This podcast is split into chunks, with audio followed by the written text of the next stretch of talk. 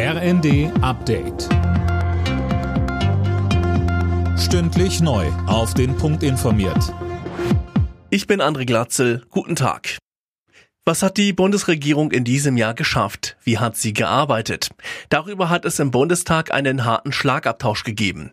Sönke Röhling, in der Generaldebatte um den Etat des Kanzleramts fuhr CDU-Chef Merz scharfe Geschütze auf. Ja, warf Scholz vor, er habe die historische Chance verpasst, für einen Aufbruch im Land zu sorgen. Statt auf die Chancen der Krise hinzuweisen, habe sich die Regierung im Klein-Klein verloren, handwerklich miserable Arbeit geleistet, fachliche Expertise ignoriert und ihr Wort zum Beispiel gegenüber der Bundeswehr gebrochen. Bundeskanzler Scholz verwies dagegen auf volle Gasspeicher und die beschlossenen Entlastungen und sagte, die Ampelkoalition sei eine Regierung der Tat. Merz Vorwürfe seien schlicht blanker Unsinn.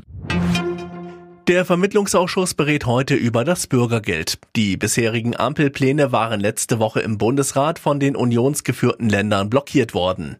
Gestern einigten sich Vertreter von Regierung und Union auf einen Kompromiss zu dem geplanten Hartz-IV-Nachfolger. Deutschland Städte sind am Limit, so die Bilanz nach Beratungen des Deutschen Städtetags heute. Gerade bei der Unterbringung der Geflüchteten stoßen sie zunehmend an ihre Grenzen.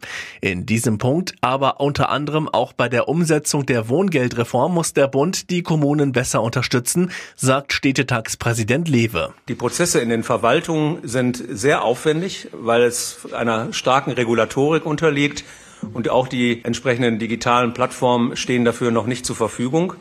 Deshalb haben wir natürlich Sorge, dass die potenziellen Empfänger nachher zu lange auf dieses Wohngeld warten müssen. Vize-Weltmeister Kroatien ist mäßig in die WM gestartet. Zum Auftakt gab es gegen Außenseiter Marokko nur ein 0 zu 0. Die Kroaten müssen in ihrer Gruppe noch gegen Belgien und Kanada ran. Alle Nachrichten auf rnd.de